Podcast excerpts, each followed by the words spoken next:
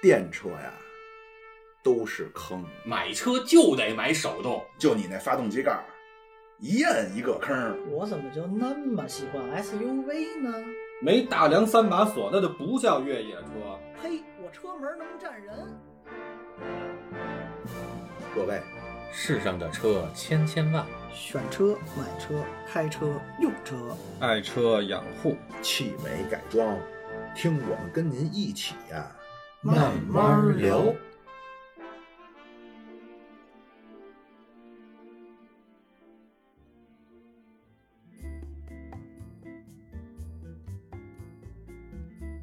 大家好，欢迎收听我们本期汽车痴汉，我是小苏。我是阿杰，哎，我是八卦，哎，又冷了，来我去。 那个，我们之前聊了聊呢，关于车辆保养的相关知识吧（括弧除机油以外）。那本期呢，我们就把当时剩下的填了炫没没给它盖上的那些坑，机油这部分着重给大家单独拎出来讲一讲。哎，对，其实是这么一个事儿，就是，呃，前两天我打车呀，然后这个打车的时候呢，这司机跟我说，说他有一个朋友，然后他这个朋友呢，好像发生了一些跟别人的纠纷，啊，结果的车里边呢，发动机的机油加注口上，好像被人放了几勺白糖，嚯、然后当时我听了，我就特别的诧异，我说，哎，这个首先这个招儿很专业，其次这个招儿太损了，又专业又损。又专业又损， 这是招谁了？啊对，招谁了？你 阿这杰，你怎么能这么干呢？对，我然后我就想，哇，那这个事儿你放了机呃放到机油加注口里边放了白糖，那你这机油就完全就失效了呀，对吧？嗯所以车这这没法用了。万一要碳化是吗？因为对，万一嗯你你这个不知道的情况下，你一着车，那好，这这车就彻底就废了哎。，而且你是没有任何感知是吗？就是如果没有糖的残渣，这光闻味儿，你不会说香甜的那不，种。它就算有残渣，咱一般人谁开车之前先打开发动机盖儿看看那发动你机家舱巴啊？老师啊，那得是一般人嘛，一般人不会这么干嘛啊，对吧？所以这个事儿你看又阴险又毒辣，而且人还带有一定的专业性。关键还经济便捷。所以咱这咱咱这档节目是教人坏 的， 是吧？阿姐，我跟你说，你这方法我们都知道了 啊对对对，大家大家可千万别这么干啊啊！千万别这么干，啊，呃千万不能这样，堵堵人家什么排气管子呀，车轱辘撒撒气儿千万不啊，能五零二啊把那挡风给真得给粘上。呃，雨刷器粘上是对对吧？对啊，好也这啊可以粘那个车门框，五零二，哎，弄一玻璃胶是弄一圈哎儿，，你还真哎别说，就是我那个车啊，曾经还真是也不知道是怎么了，也有人给我这么干过。就是我那个车的那个开门的，就是驾驶员那一侧呀，嗯，啊不是可以插钥匙吗？然后他在我插钥匙的钥匙孔里边给我插了一个这个区别针儿，哎呦，就导致我那钥匙根本没法插了。哎呀但是他不知道我那车是可以无钥匙进入， 哎呀呀哎呀！ 我以为你说你随身带块吸铁石呢，我高配啊，对吧？那个其实这是一事儿，还有一个就是什么呢？呃，就是首先啊，刚才我们说的这些点，大家千万别这么干啊！嗯，一会儿到时候我给你们列出来贴 群儿里。怎么加群儿呢，巴老师怎？么加群儿呢？我都说了八百遍了，啊 那个小苏说两次吧。呃，我们把这个机会交给阿杰。那就是添加巴老师的个人微信，然后是 S T I 数字八 G U A 七位数 S T I 八 G U A。哎嗯，对，然后呢就可以拉您进群了，对吧？行然后跟我们来交流交流。对，那本期节目到此结束， 好。说汽油，说汽油。啊对，，其实之前啊，我们这个我我也一直在看咱们这些节目的这个评论，嗯对？吧？包括这个各个听友在里边给咱们的留言，在节目底下的评论，我也都在看。啊，都夸咱们的是吧？没有，还真不是，就是之前有几期节目，啊确实有人评论说咱们的节目太水了。还水吗？啊，这不够真的 干真的对嗯不够干货，对吧？嗯然后呢，说咱们节有目太这水了敌，台来的，敌台派过 来的。嗯对。然后我就想说，那咱们就聊一期这个比较干货的吧，呃，嗯，然后就想到机油这个话题，因为机油这个话题其实是老生常谈的一个话题了，对，对吧？但凡说这个有车的人，或者说用车的人，都离不开这个话题。并且呢，我在网上其实这么多年也经常看到说和机油相关的有很多很多的这种误误区，导哎，有误导啊。嗯那我这回呢，就特意总结了十个啊，这个机油的误区啊，今儿跟大家来好好分享分享。我以为首您是总结了十个经常说瞎话的大号，抨击人家一下的啊哈。对，那首先说啊，这个呃，这期节目啊，确实是比较干货，哎啊确实是比较硬核啊。那个大家收听的时候呢，这个记好，笔记，哎，记好笔记。嗯是我们精心准备的。啊哎，好，行，那咱从们哪就儿抄的来着？当时嗯那咱们呢就先开始吧。首先第一个啊，误区是什么？原厂的就是最好的。哎，不对吗？那咱忘了上一期的节目里跟人提的啥了？ 嗯、呃，原厂的性价比其实是最低的，最 low 的啊。对，因为好多人像巴老师说，咱们这个选机油有误区，嗯可能对于大部分车主来说，他甚至连误区都不知道是什么。然后呢，像那个原厂，所谓原厂其实就是大家去四 S 店保养的时候给你换的那个机油，哦，他自己店家拿出来，4S 店拿出来。哎，对，四 S 店给你拿出来机油，比如您是雷克萨斯，去那儿给您换那机油那壳上面就上面标着雷克萨斯标，那贴纸都翘一角是吧？哎，能对撕下对来啊，一一看就是代工 货，给您换上，啊这就是所谓的原厂机油。啊！那为什么说性价比低呢？因为咱们之前说过，四 S 店它这个售价啊就肯定便宜不反嗯了，正店租在那儿摆着呢嘛。对对对啊，，而且呢，它但是它又性能又差，有贵有次。对，又贵又次，嗯因为它是怎么说呢？人家为了赚钱嘛，肯定就是满足你这车的基本需求就够了。那最基本能开，凑合开就行。对对对，而且它好多，因为它本身机油就是那几个大牌子在做，然后它这些其实就是贴牌代工。啊，对你像好多这个 4S 店，他们用的机油，呃，有一些所谓的像什么原厂啊，或者叫出装油啊。我印象中，比如说你像什么纯牌儿，嗯，对吧？？还有像日系比较爱用的像引能式，对，对吧？就是这些品牌，其实我们并不是说这些品牌都比较差，而是说每一个品牌它都会分不同的型号。不同的差。对，嗯那这些品牌他们其实，在 4S 店提供的机油，可能相对来说吧，呃，并不是他们这些品牌里最高端 的。对对对，哦而且四 S 店经常会给你换更离谱的东西，因为之前呃参加过一个活动是。某大一个那个汽车经销商，然后呢组织的雷克萨斯保养活动，我去那儿一看，那就雷克萨斯牌机油上面什么都没有，就一标，也没有各种的这个对，什么都没有。水管子灌的一白瓶儿上贴一标那感觉，哦对是吧对啊，那您这水管子可老值钱了， 我能灌出机油哎来。啊所以整的我这个回家第二天赶紧又去找一别地儿换的机油。车就可以这抠嗓子眼儿让车吐出哎来什么的啊。对对对，呃其实我之前啊，这个早年间，呃，这个用车的时候也遇上过类似的事儿。嚯，就比如说，你看我这个车啊，呃，当时其实还不流行全合成机油呢，对吧？我们当时还在用叫半合成机油。你像这个壳牌的蓝壳，嗯，对吧？？然后我在 4S 店呢，呃，去换机油的时候，我问他，我说你这个是什么牌的机油？他就跟我说是原厂的，啊，然后呢，我说那是什么这个这个级别啊？是这个呃矿物油啊，还是半合成油啊？啊，跟我说。懂行啊、哦的，对，呃，然后他就说这个，呃，反正能用， 对吧？对吧？就就就，他反正编不下去了哎，啊。说的说的特别模糊，啊哎，能用，所以你从这些说法上就能看得出来，呃4 S 店给你的油基本上啊是说能够满足你日常代步，而且是日常代步的最低标准。就咱上期说的，就是大白馒头。呃，对，而且呢，我们并不是说，呃，4S 店肯定没有好机油，只不过是说呢，在 4S 店呢，你想买到好机油，可能会比我们自己的渠道啊去购买的机油会略微贵一些，贵嗯多少啊？呃，不好说，因看为良心了。呃，对，因为其实国家在这一块儿是有一些定价的标准的，比如说你同样的东西，或者你提供同样的服务，你在 4S 店买和你在这个一类修理厂、二类修理厂，或者你在其他的经销商手里边买，国家是允许它有不同的价格幅度的。溢价是吧？呃，对，有溢价区间的。其实对举一个特别简单的例子啊，你像咱们如果去买一瓶这个可乐，对吧？那你在这个超市买和你在五星级酒店买同样的可乐，价格是不一样的。哦，就他就五星级就可以定成二十，二十最低恨不得。呃，对对啊，而且这个确实是国家允许的，它在有一定的幅度的这个价格区间。对，而且这里就有点小套路了。哎，像前段时间刚去某时节的啊 4S 店，哎呀，看人家的那个 4S 的保养套餐嗯优惠，其实它那个价格优惠完了之后也还是偏贵的那种状态，但人好多不懂的车主一看，哎呦，这保养机油真便宜哎，还从优惠三了千变成两千五啊！了，对，嗯实际上只值一千五是吧？ 啊呃，可能没那么贵。我去，太狠了啊！对对，而且还有一个问题就是，你看当时呃，刚才我说那个例子啊，当时还没有全合成呢，现在都有全合成了，对吧？嗯一会儿咱们也可以聊聊，是说是不是所有的全合成啊都一样，或者说是不是所有的全合成都够您的车的日常使用？哎，哎，这个一会儿咱们也可以聊聊。那个阿杰，关于这个话题还有吗？呃，这关于原厂这最好的没有了。啊，那咱就进入下一个话题。行，第二个点坑啊，第二个坑就是咱自己去四 S 店到底能不能自带机油？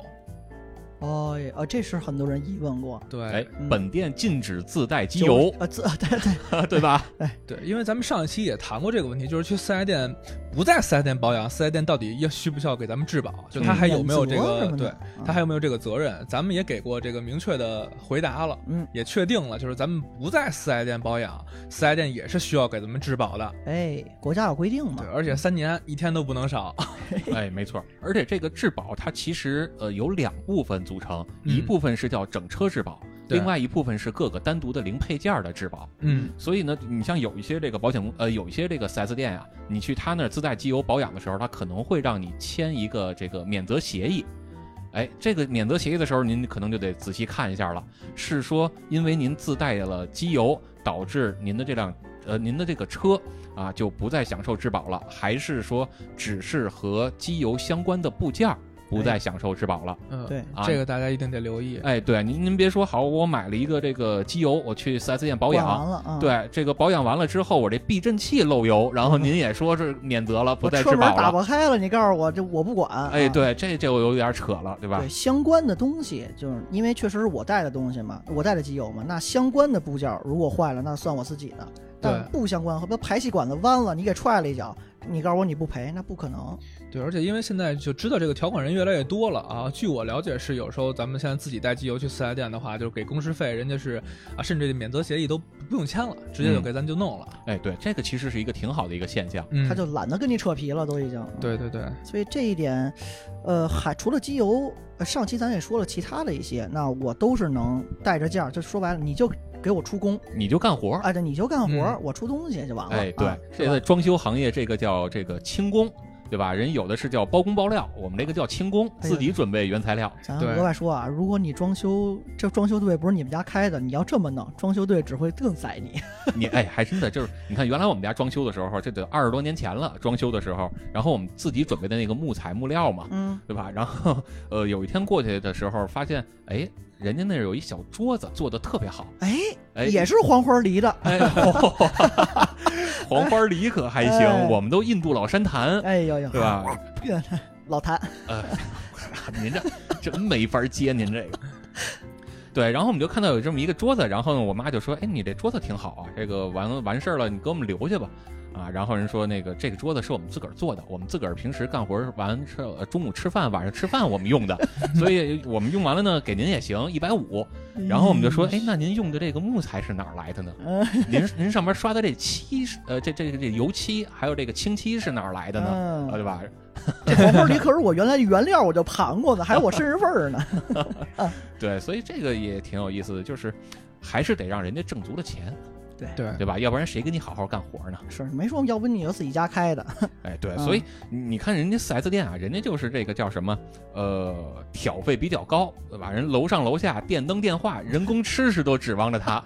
对吧？所以你看，呃，你干同样的活儿，我们之前上一期也聊了，那干嘛非得去四 S 店呢？哎，哎，对你你说我就花一百块钱的工时费，那给四巴老师，哎，那四 S 店人家可能喂不饱啊，那你要是找一个这个，比如说一类、二类修理厂，或者你熟悉的路边店干这个事儿，人家可能就觉得您还给多了。对对对，嗯当然了，您要愿意多花钱去那儿，就是喝杯咖啡，坐一坐，吃个咱中午咱也饭，不图咱也省不事儿。拦着。哎，没错儿。啊其实你你看，呃，有些 4S 店啊，比如说像阿库拉这种 4S 店，早年间我一说早年间，可能就得十几二十年前了。哎呦，当时人那 4S 店里边提供的什么呢？你像可乐呀啊这种都很常规的，人家提供冰激凌，而且八喜都拿不出手，人家提哈供根达 斯，哎，还真是，哈根达斯人家都提供哈根达斯的冰激凌。那您说，二十年前您上 4S 店吃个哈根达斯冰激凌，多花个几十块钱享受服务，可能也还行。但是现在好像不一定是这样了。？啊对，内卷了嘛，啊是吧内卷不应该越来越厉害了 吗？所以我们只是告诉您没有必要，哎，对是吧尤的，其是这么简单的这些活儿。哎，对，您找阿杰都能 干。哎，就是三那我万可块能钱一次啊。对，我可能收费有点高。 啊，所以杰老师，您第三点坑是什么坑啊？我第三点坑应该是呃，怎么说呢？是上两点结合出来的一个问题。你就就是就是埋汰人四 S 店了呗。哎，得稍微埋汰埋汰。为什么就是明明这四 S 店油不行，然后呢还贵，然后呢还这么多事儿，咱为什么还这么多人去四 S 店买？就说白了就是怕假的呗，嗯，怕买着假机油。呃呃哦，就是自己买买不着真的，觉着是那意思吗？呃，大家的印象流就是自己买买不着真机油，一提就是得去四 S 店才能买着真机油因。为大家都觉得机油这个事儿太重要了。哎，然后对网上也天天在宣传说谁谁谁又买了个假机油，导致车辆怎么怎么样了，对，所以都觉得说那我自己买机油是不是不靠谱？潜意识里我就买不着真的了，从网上 哎是，吧好，这全世界这全全网络就没有真机油了。对那成是成一吗种固有印象了。是实际上不是这样吧？但不至其于实，肯定不是呀。那我要网上买有怎么个渠道呢？呃，网上的渠道其实还是挺多的，像那个某些自营旗舰店，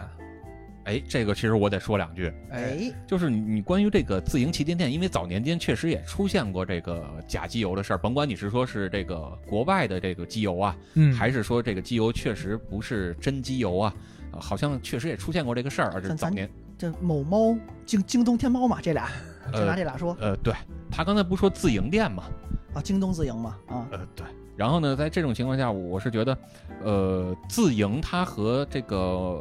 呃某猫这两个相比，他们其实运营方式不太一样。嗯就天猫跟京东的运营方式，哎，对，就是这个呃某猫的这个运营方式呢，它呃是说品牌方或者是代理商入驻，哎，他们自己入驻，自己来卖自己的货，哦，就我这个卖这油的这家儿把实体店等于搬网上去了，哎，是这对意对思对啊啊，是这意思。呃，然后这个自营呢，好像还不太一样。不是这么搬过去的吗？呃，不是，自营在我我看来呢，是说，呃，他们是京东自己开的店，对，然后哦京东负责从市场上去采购货源，啊，京东超市、京东小卖部等于是，哎啊，他们自己来采购了机油之后，他在他的自营店上去卖，但他如果买这假的，哎啊，买人假家的人家可能也不是说诚心想要卖假货，嗯只哦不过说他的这个鉴别能力，哎，啊这块儿我们可能需要关心一下哦。网上发帖子说那个网上能买着假的，有可能就是京东自营的人员说的，是不是这意思呗？那那我就不哦就知道我了。上货就上着假的了啊。呃，那我就不知道了，哦就是因为这种事儿确实是有可能发生的，包括说，呃，早年间我们车友会里边有这么一个这个车友会自己的人开的一个修理厂，我们很多车友去他那儿去做保养，做完保养之后没多久，有那么几个车就出现了问题，而且问题比较严重，嗯呃，是活塞环是脱落还是间隙变大？啊假机油的事儿是吗？造成的呃，对，是活塞环脱落还是活呃活塞环的间隙变大，导致整个的这个发动机啊就没办法正常工作。忽悠啊，，那这样的话呢，导致的维修费用其实是相当相当高的是啊，嗯啊。那当然，这个修理厂也是挺认真负责哦啊，他掏出了很多的钱，甚至整个这个厂子都倒闭了，也给大家把这个修理费用给提供出来了。那哦是因为真负责，因为从我这儿出去的事儿是这意思吗？对，他很认真负责了，而且这家厂子确实是因为这个事儿就倒闭了，现在还没起来吗？又没回来？没有，这事儿已经十几年了，我的天哪，太对可怜了，，就完全是掏光了家本儿给大给大家把这个车赔起来了。良心啊！，但是呢，人家肯定也不是诚心的，就是因为他在采购机油的时候，那一箱里边有可能有那么几瓶是假的哎嗯，呦啊，所以在你这个采购机油的这个途径上，我觉得除了品牌方自己，或者说授权经销商自己，其他的渠道还是稍微小心一些。，对，需要慎重自己辨别吧。没错儿，没错儿。嗯，呃，我觉得总结下来就是，因为我跟巴老师，我了解巴老师是跟我一样的，就我们俩买机油都是找熟的人， 找机油买机油，就是找熟悉的相关渠道，比如说朋友的改装店呀、朋友的机修店这种，嗯，他们有稳定的进货渠道，而且确实认识也用过，然后啊知道没问题，所以就一直在这儿买，就习惯成自然，觉得人家这儿靠谱，我们就这么一直用下来了。嗯嗯是这种。然后我觉得原则上就是大家还是需要找大店，就是因为咱们宣传这么半天，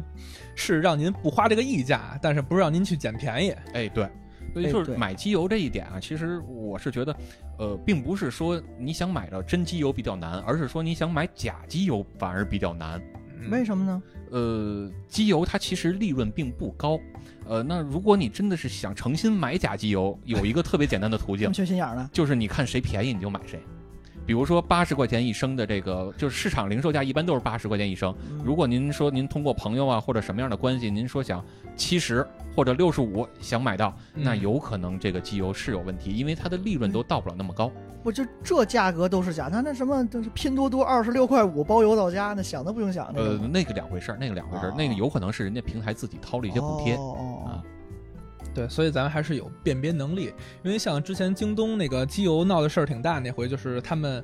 机采购了一批机油，嗯然后呢，但是是不经过国内经销商认证的，哎人是从国外海淘回来的，没错，所以人就说这是假机油。经销商确实那儿一验，这代码不对，我们这儿没有，你这就是假的。哦但是它明白了到底是不是假的呢？就咱这这事儿就两是说两了。说，嗯对，所以原则上还是找有信用背书的机构，没错，就跟巴老师说那个修车店似的，人家起码有一店面门脸在那儿，要是出事儿了之后，咱起码能找人家，对吧？所以这个还是比较重要的。嗯所以就是购买这块儿，就是其实巴老刚提了一点，就再重申一遍，就别贪小便宜吃大亏。没错，对因为你要真修发动机，不是你省那几十块钱能可解决的事儿，呃是，而且安全呢。您开着开着嘣，是吧？对，嗯我们就是告诉您，机油这东西真的不暴利，所以还是别捡便宜了。对呃别捡犯便不宜上，别犯捡不便宜上。另外一个呢，就是呃，大家在用完机油之后啊，呃，强烈建议大家把这个瓶子去破坏，把包装破坏掉。啊，跟茅台那是喝完就摔，呃，对，是呃你到到摔可能摔不了啊塑，料的嘛。对，因为一般有塑料桶，然后有金属桶，这个摔可能是很难弄。嗯就是我们把这个瓶子的瓶身破坏掉，比如说塑料瓶儿，您就拿个刀啊或者改捅锥 瞎啊，眼了，对，把它扎漏了就好了，就避免被人家回收，无良商家。是对吧，避免二次利用啊。对嗯，这个还是挺挺关键的一个点。就自己买吧，大家可能要注意这些点。然后，那下一个坑是什么呀？关于机油，下一坑就是该什么时候换，这个不是就我被我被巴老禁淫多年的一个影响力啊，就嗯，什么按公里数啊，呃，按年限呀、全是扯哎，对，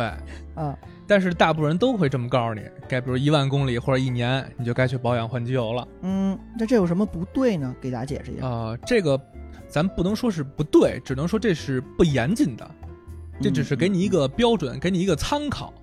因为就是参考大多数人的用车习惯、用车公里数，因为一般人开车开一年也就是一万来公里，正好是比较合适，对于大部分人来说是比较合适换机油的这么一个时机。但其实它是不科学的，嗯，那就影响这个的就就参考值的，就是变量是哪一些呢？呃，这个我觉得应该巴老师给咱们科普科普了。呃，这事儿其实是这样，就是说，呃，你看啊，这个甭管是 4S 店呀、还是车辆的说明书啊，都会给你一个呃车辆这个多少公里或者一个什么年限的时候，你要进行哪些保养，对吧？那之前咱们那期节目其实说了其他的那些保养的东西了，啊，嗯咱们这回是主要是说机油。那机油呢，其实呃大家也都知道，它主要是在发动机里边去进行一个呃润滑呀，或者说一个这个清洁呀，呃进行各种各样的工作呃功能吧，包括散热、降噪等等啊、对降噪啊都会有这样的功能。那它其实呃什么时候去做这个更换机油的这种保险的操作呢？呃，主要还是看机油现在的这些性嗯能有没有很大幅度的衰退，而不是看我们使用了多久，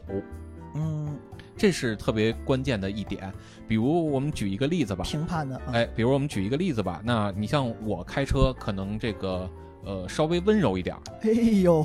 呃，是我开车确实是比较温柔一老点儿，庙那腰可现在还跟床上躺着 呢啊啊对你像我一般可能是三千转到五千转左右换挡啊、啊！转速这是问题，对我一般是这个转速去进行换挡。那你像我有些朋友几乎是档档都到七千转哎啊，甚至有些他刷完之后他可能会到八千转去进行换挡，每一个这么档豁呀，呃每一个档都这样去操作。呃，那还有一些这个朋友呢，他可能完全就是日常代步行驶，他基本上如果你用自动挡 D 档的话，可能就两千转或者两千二百转左右就换挡了。嗯，那你的这个行驶同样公里数，你发动机的转速不同，带来的结果呢，就是你发动机里边的呃摩擦的次数是完全不同的，而且是天壤之别。是啊，啊差好几倍呢嘛。呃，对，能差出好几倍来嗯，啊。那你的机油的消耗程度，或者说呃。使用哎，机油的使用的情况以及机油的这个性能，它的衰退程度其实也是会有很大的区别的。对，啊，所以更严谨的来说呢，应该是看，呃，你发动机里边，比如说啊，就就举个例子，比如说你的嗯活塞和缸壁的摩擦的次数，或者说就是我们的发动机的转速，嗯，用这个转速来乘以你的行驶里程，啊，来看你到底到什么累积到什么程度，哦来去呃去更换机油去做保养。就实际做工了。嗯，对，这是一个比较呃严谨的方法，但是呢，呃，为什么大家都不会这样去用？是因为这个方法它不太直观，哎，对，有直观的方法，你怎么能评判出来？啊，哎，对，这就是导致了是说，呃，4S 店和包括车辆的厂家他们的说明书上啊，嗯更多的会去选用这个公里数以及时长啊哦，比如说你开了一年或者两年去进行一次保养啊，这样其实是取了一个平均值啊，但是呢。呃，你在这个平均值范围之内，每个人的开车和车辆的运呃运行的这个习环惯境，哎对这对，个都不一样。对，都是不一样的，所以还是会有一些差别。那如果你被平均了，导致要不就呃要不然就是你这个车可能过度保养。所谓的过度保养，就是你可能还不需要进行保养啊太呢，勤了换你对，太勤你就了过来去保养了，那意味着就是多浪费钱了嘛，啊对，吧？另外一种情况呢，就是呃，可能该保养了，你还没有去进行保养，啊这个对车辆也是有过度的损害的。对，对吧？所以我们会建议大家，如果在能力范围之内，有三个途径去判断您的机油是不是该保养。哎一个是说您平时结合自己的发动机的转速来去考虑，如果您的转速可能略微要高一些，比如说三千转、四千转才去进行换挡啊，那可能您可以适当的提前一个换挡的周期。嗯，啊，甚至说到五六千转儿，那就更提前一些。你像我们经常玩车的，可能基本上呃三千公里去进行一次保养，这也是很正常的，嗯对吧？身边有很多朋友都是这样去做的，对，宁可勤保养。宁可勤保养。对啊，那还有一个呢，就是如果您有条件的情况下，去装一些这个观测的设备，比如像机油压力表。嗯，这是自己配是吧？得，呃，有些车是原车就带，但是大部分车可能还是那呃得原车设不带。改装加装，对那大概花多少钱？怎么装上？花多少工时？呃，这种这个倒是不贵，呃倒是不贵，对，然倒是后不结贵啊合各个品牌的这个表也价格不太一样哦，但区别不会太大。对便宜的几百块，多的四位数，差不多也就够了。嗯嗯啊，这个机油压力表其实是很好的，能关注到一个机油它的运行状况的这么一个设备，啊，呃，另外第三点呢，其实就更平民化一些了，什么呀更适合我们广大的车友了，就是可以去网上去买一个东西叫机油试纸，呃，这个东西其实全称呢应该是叫机油定性试纸，嗯，嗯，你通过这个试纸呢，可以观测到你现在机油的一个呃运行的状态呀、包括说它里边的这个这个清洁程度啊，会怎么怎么样，对吧？我们呃一般的使用方法呢，在你买的时候啊，人家商家都会给你写上啊。那简这边这呃这块呢，咱们可以简单的说一下，嗯，就是你拿这个机油尺啊，然后在机油的滤纸上，这这呃不是在这个机油的定性试纸上滴上这么一滴，哎哎，然后你把这个机油试纸呢在家里边放一宿。呃，这个如果你更有时间的话，你放二十四小时，然后你再看这个机油定性试纸上它的这个圈儿，就是它会晕染出来一晕圈儿一开圈儿的嘛圈。，嗯，对啊，你看它这个圈儿，比如说它能扩散多呃多大啊，然后它会分层，比如说呃内呃最中间儿的呃最中心的这一圈儿啊，是不是已经很脏了？然后嗯它里边的这个颗粒啊，包括这个尘埃啊，会不会很多啊、呃嗯，通过这个来判断你的机油现在是不是还能正常工作？对，这就应该是个比较准确的方法了。哎，比较准确的而方且法这是不是了也特便宜？啊这纸呃，对，这值很便宜，基本上就是你要核算成一张的话，可能呃是按呃零点几分，呃。真差不多。差不多吧，可能就是比如说一分钱啊，可能也就是这就个一概沓子念一。沓子买，慢慢存着用呗，哎，对，就是是啊吧？几块钱能买一沓子。嗯嗯，所以这就咱们还是得具体问题具体分析。是，就比如说开我这一年一开一年车，恨不得只开两百公里，天天跟那儿停着，这一年下来我到底用不用换机油？哎哎，，嗯对，这个其实就牵扯到另一个问题了，就是刚才我们说了这种呃公里数嘛，那还有一个判断机油的这个标准是就是年限，哎，对，机油的年限。嗯，呃，机油的年限其实它考虑的范围不是说你的摩擦的那个频繁次数了，而是说呃。机油里边，因为发动机里面是要进空气的嘛，那嗯空气里面可能会比较脏，然后会污染你的机油，啊，导致你的机油变质，啊，那如果你这个车经常这样的跑，哪怕你的公里数比较少，但是你进了很多的脏东西，哎，脏空气导致你的机油变质，这个也是要更换机油的一个标准。嗯啊，嗯所以呃，除了考虑这个机油的行驶的公里数，还要看一看呃你开的时间的长短。结合来看，所以你要是像巴老师跟我们阿杰这样爱车的人来讲，能勤换就勤换，这车也不会出问题。你要换晚了，肯定是出事儿，哎是吧？对就你们没遇着过换晚了把这车给坑了那种情况。我觉得巴老师应该跟我一样没有晚换 过。对，就你看我们这种爱车的人啊，都是能尽早换就尽早换。哎呀，真的几十块钱一升嘛，对不对哎啊？最主要是晚换之后承担的损失更大。 没错，没错。嗯、那咱就说下一个还有什么的坑？平民意识中的，嗯下一个坑就是咱们老百姓的那个思想里面，就是买新车买什么新玩意儿，都是先磨合磨合，哎，磨合磨合之后接着用。比如新车提过来，先是开个几千公里、几百公里，然后之后才敢大脚给油门，恨不得就跟当宝贝儿一样，啊不敢供着。机油上也有这么一说，啊，机油不是是这样是吗？你你看你也是一直这么认为的是吧？ 对，啊我就说你新鞋上脚先磨两天嘛，都能都那么 聊。那你机油是，你先让它，哎呀，怎么说，充分的发挥它的功能之后，就它是一个哎一个曲线上去了，然后慢慢不就能平稳了吗？是这感觉吗？对，就是你是觉得是性能是先有一个爬升的阶段，啊，对，爬升爬成一个顶尖是一个山的那感觉，哎哎，呃山中间那一样的呃，啊，其实并不是，就是机油在装到发动机舱里边的时候，哎，也不是机，呃，就是机油加入到发动机里面，对啊、刚加入的时候是它性能最好的时候，呃，它是一个向下的斜线一直，呃，它会刚开始是相对来说比较平缓，呃然后到一定时间呢，它就 就是会，斜衰向退了，呃，对，就没有上升的阶段，只只会平跟就降是。出到极巅峰。哎，哦，对对，这个词很好，这个哎，词没错没很好错啊，就是当它那个机油喷满发动机缸壁的时候，它就是最强的时候了。那这个东西是不是又得是 4S 店坑我们伪概念坑出来的呀？呃，其实不光是四 S 店，呃，很多其他的修理厂也会有这样的问题，嗯嗯呃，你你像我原来经历过一个事儿是什么呢？我之前的那辆车，呃，在我有一次换机油的时候啊，因为那个时候其实刚开始流行叫全合成机油了，哎，然后又说了一遍这个事儿，一会儿好好解释解释它哎到底对什么了。对。然后呢，我就在当时有的几款全合成机油里边做了一个选择，选择了某司啊这个品牌的机油嗯，啊，然后用上之后呢，我就感觉呃噪音很大，哎呦，然后呃油门比较粘，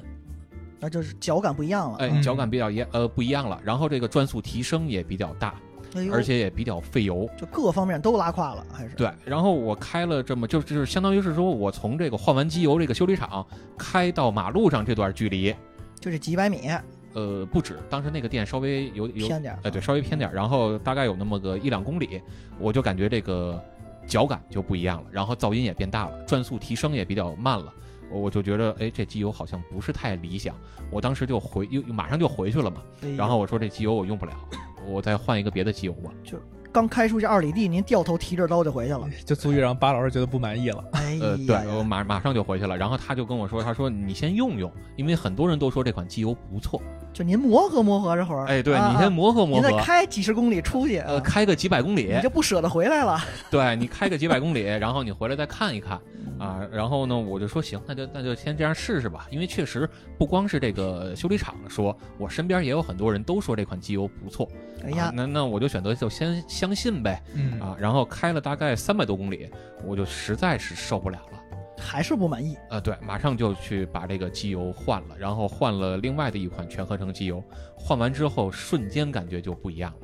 哎呀，就把那场夷为平地之后，换了一新机油，出来就心情爽了。呃，对，然后这个机油呢，这个呃脚感啊，就是我们踩油门的这个粘不粘脚啊，呃，这个感觉就非常明显，转速提升的也会比原来快了，而且噪音也会更小了。就各方面全优了。对，呃，各方面的性能都提升了，啊，然后这个我想说就是，呃，换了新机油的时候，其实感觉是最明显的。最好的时候嗯也是、对，也是，呃，就是它是最明显的嗯，啊，所以说这一款机油您合适不合适，在刚换完机油的那一刹那啊，是特别容易判断出来的。对对对，尤其是像我跟巴老师以前那个小排量自吸，哎，对 这机器换上机油之后，感觉更明显。对，因为如果你机油选择的不合适的话，你这个车感觉就会发闷嗯，啊，特别难开。嗯，就差的特别明显，而且是就是就是出到极巅峰那感觉嘛。对对就对。磨合期，这绝对是个伪概念，要跟大家澄清，是这意思呗？对对对，就因为我之前换过某一款机油，就换上之后就足以让我副驾我当时大学舍友，他都能觉得，哎呦，你这车这转速怎么感觉还快了？嗯，就真就那么明显。副驾驶都能感觉出来。嗯，就是这推背感都不同了。啊哎呀，原来是这么一个点，所以我们又被灌输一个错误的概念啊！哎，咱这不就纠正回来了吗？纠对正回来，，我觉纠得正这回来个就是咱还有好多这种错误的概念，回头也可嗯没以错再、再重申一遍，比如说。原地热车，哎对吧？这都是老一辈儿传下来的圣经，但其实都不对。哎对，以后咱们可以专门聊一期，是说关于用车，这回不是保养吗？嗯以后以后咱们可以专门聊一期，就是关于用车的那些呃谣言。嗯嗯，对江湖谣言啊，对，所以就是您换上机油之后就踏实放心开，不用磨合当宝贝儿。对，您觉着开着不合适，像巴老师扭头就回去换去找他，你别二百二三百公里是吧？呃，对，嗯，然后这一点二位就哎遇到了坑，包括给我洗了个脑，这纠正了我一个错误概念。那下一点坑继续捋，下一个坑呢，就是好多人都见过机油什么色儿，包括看广告，嗯就是那种琥珀色，不知道这个准不准啊？嗯就是透炸半炸完鱼的色拉油，半透明液体。嗯然后，但是呢，好多人发现那个机油尺拉出来一看，哎呦，这黑了，这是机油不好吗？其实这是个问题，得具体来看待，哎，得让巴老师给咱们科普。啊，这这人我来说了是吗？嗯就是呃，机油它呃常见的，就包括我们在网上，如果你去百度啊，你去搜索呀、呃，机油的几大功能也能看到，比如说有七大功能、八大功能，呃嗯我们就不说那么多了，就说几个机油的常见的功能吧，比如说呃润滑，对啊，比如说这个降噪嗯啊，比如说这个呃散热嗯啊，还有一项很重要的功能就是清净清洁，啊，清洁嗯嗯啊，呃，机油里边会有一种添加剂叫清净分散剂啊，这个它的主要的功能呢，就是把发动机里面的一些脏东西给你带走啊。那这样的话呢，你就会看到是说你的机油就会变脏了。哦，就洗衣服的水会越洗越脏嘛，哎哎，所以这个事儿，如果我们从另一个角度来看呢，是说，呃，你放出来的这个机油越脏。啊，那是不是代表着这款机油它本身的这个清洁能力会更好？哎，有道理啊，对吗？呃，当然，我们指的是说，呃，同样发动机的这个这个脏污的情况啊，嗯以及你行驶了同样的公里数的你情该况换。时也得换的时候，呃，嗯对，比如说这个同样的一个一个一一款车啊，这个这一个车啊，那它使用的情况都差不多的情况下，呃，我用了 A 这款机油，然后行驶了一千公里，我放下来之后看机油特别脏，我用了 B 那款机油，然后我放下来之后啊、这个可能还没那么比脏对可能没那么脏。那这个时候就两种情况了，第一是您这发动机本身就比较脏，那第二款机油它的清洁能力不够。啊，嗯啊，第二呢，就是说，呃，是这个发动机舱里边，呃，发动机里面本身就没那么脏，然后 A 这款机油它自己性能确实不足，去污能力，嗯呃，不是去污能力，是这个发动机里面本身就没那么脏哦啊。那 A 的这款机油它确实性能不太好，导致它呃在行驶了一段公里数之后，它的机油确实发生了一些呃性状的变化啊，导致这个机油确实会更加容易的变黑。所以刚才阿杰也说了，机油变脏不变脏，呃，不能直接来判断机油的好坏，而是要结合您的这个发动机的情况来看。嗯啊阻有因太多了，对，有可能确实是这个机油不太好，也有可能是这个机油它反而在清洁这一块儿它的性能会比较强。太好了也是也不行，对，所以呃，你像我们原来在用一些机油的时候，比如它，尤其是像呃清洁能力比较强的一些机油的时候，都会建议大家，呃，你在呃原来没有用过这么好机油的时候，你第一次换上这个机油，我们都会嘱咐一下，是说你换完这款机油之后，你在放机油的时候，你会觉得哎机油可能会变脏了，提前给人嘱咐一句。啊，打好预防针啊，对，然后甚至说，包括很多比较讲究的玩家，在换机油的时候，都会先进行一个发动机清洗的工作，对，对吧？就是把发动机里边这些脏东西给它洗出来，哦。对，洗完之后再去用上更好的机油。嗯，就避免刚才说其他那个左音了，发动机脏的那个左这个这个条件了。哎，是对，吧其实没错。你看早年间咱们在用这个磁带或者在用录像带啊，再来看电影啊、看电视剧或者在听歌的时候，都有一个东西叫清洗带，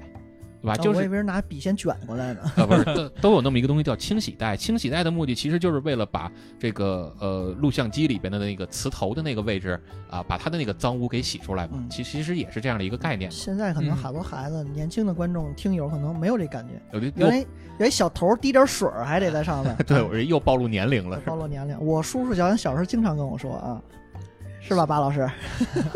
又占我便宜。哎，所以就是黑的不一定不好，哎，对但也不一定是它百分百清洁能力强，咱还是得有呃这个具体的分辨能力。所以要想分辨它的很好，刚才巴老师说了一方法，我我觉得可以参考，就是您换机油之前把发动机先去个屋里边儿，是吧？如果您要再脏，那就证明是这个，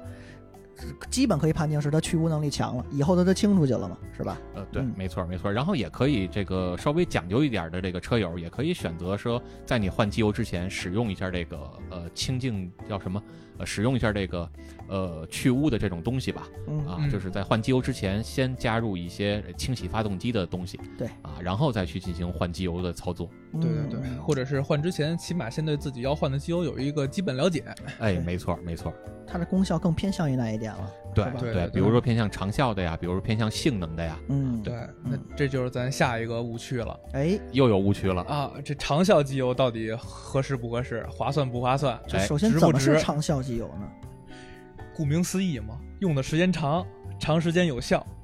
长效机油。那它优势是就是我可以懒得换一次吗？就是我 double 时时长的使用吗？呃，double 倒稍微夸张点儿，但它宣传也有说是那个两倍甚至三倍的这种那个工况也能继续使用。呃，有没问题，对就是这个事儿是这样，呃，很多的长效机油，比如说呃像某所啊这种主打长效机油的品牌，呃，它都会在它的机油的包装上写了是一万五千英里，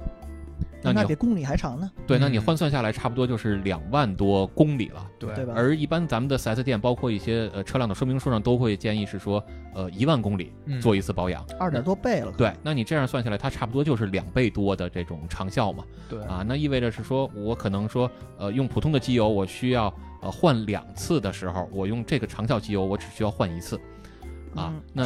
一方面呢是说我可以省钱，另外一方面是说我可以节省我的时间，是省吗？它比如我时长是两倍，它的价格是也是两倍吗？呃，价不是格不是小于两倍吗？应该是，呃肯定是小于两倍，哦价所以才格省了。对，价格基本上呃就是如果你自己买不去 4S 店买的话啊，嗯，价格可能基本上能贵个百分之二十、百分之三十啊，差不多就是这样了。就我花一百二的钱能完成百分之两百的事儿，哎，对，对没错儿。但是这个话咱还得翻回头来再来反复呃，再来反过来再来说一下。怎么？呃，它虽然标出呃标注出来了是说叫两呃二点几呃两万多公里，也就是说一万五千英里，对但是这是在人家国家这种比较好的汽油质量和比较好的空气质量的前提下，嗯，以及人家的用车的环境，呃比如说不太堵车呀。啊，在这种情况下去使用的，就北京就全不适合呗。 呃，这么在说在咱们这儿可能还要考虑进去这些因素吧。嗯啊，所以说，如果你真的想用它去达到呃两万多公里，我建议大家还是慎重。嗯嗯，我觉得还是你这一点二倍的价格，你就当一点二倍用了吧，好一些，呃，别当两倍用呗。嗯还是看你当地的环境，比如说像呃某些呃烟囱比较多的城 市，哎呀，唐山，呃，对你在这个锅炉比较烧的，呃，比比较这个话应该就厂怎区么说？里开车吧，你就是。呃，对，比如说像有些城市，这个一到供暖季节啊，嗯你可能都伸手不见五指，当 哎然呦，啊我天哪！当然没那么夸张啊。嗯啊，现在大气治理也越来越好了，是对吧？但是在这种时候呢，可能还是要更多的考虑一下。但我就还有一个新问题，我想问问巴老师，就是它既然是长效机油的话，是不是啊、在性能上面是有所取舍的？就它既然长效了，是不是某些方面就不大行啊呢？呃哎，对，一般来说是这样的，呃，就是你看我们在这个选择一款机油的时候，都可以看到说，呃，机油会有很多的参数，对吧？嗯，那包括也能看到一些机油的这种呃图表啊，比如嗯说像五维图或者六维图啊，那它都会有一些呃不同的机油都会有一些它的性格的取向，比如说像呃长效机油嗯啊，它在性能上来说就会相对来说弱一些，性能取向的机油呢，呃在长效上就会稍微来弱一些。对对对，耐力型跟爆发型那区别似的。是吧哎，，没错儿，没啊错儿对，对对，玩性能车的应该都知道，就是换的勤，哎比对一般家用车要换的勤多了。那那对你们要上赛道什么的用，没人会用长效的了呗？呃，肯定对吧对对，基本上不会用长效的，而且也不太敢用长效的。啊，就有点作了，这行为是吧？对，啊，性能太次，主要是。嗯，啊，相对啊，相对来讲，所以就是呃，怎么来选就是适合自己的这个机油呢？巴老师，呃，我觉得还是结合几点吧，一个是你自己的驾驶习惯